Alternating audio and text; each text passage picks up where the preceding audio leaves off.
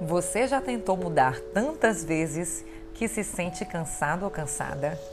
Eu sou a psicóloga Rebeca Fernandes e o exercício dessa semana é para você. Nós vamos conversar um pouco sobre como criar novos hábitos. E o nome da nossa prática de hoje é Pense Pequeno. Quanto menor o novo hábito ou passo, mais fácil é para realizá-lo. A mente não precisa gastar tanta energia e, mesmo nos dias difíceis, a gente consegue realizar esse passo. E nos dias melhores, a gente faz até mais. Aprenda: o nosso cérebro não é de humanas, ele é de exatas. A mente quer poupar energia. E como construir um mini hábito?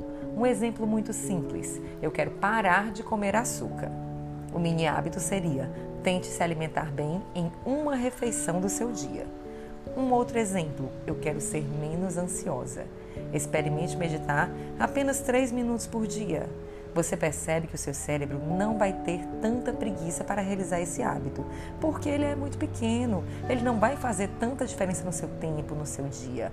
O problema principal é que nós queremos soluções em atacado para problemas, hábitos, comportamentos que foram construídos durante uma vida inteira.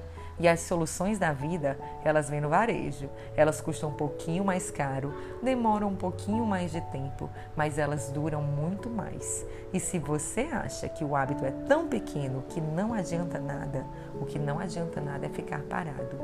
Faltam menos de dois meses para o final do ano. E você? O que você gostaria de mudar? Qual mini hábito que você gostaria de colocar em prática na sua vida até o final do ano? Ainda tem muito tempo.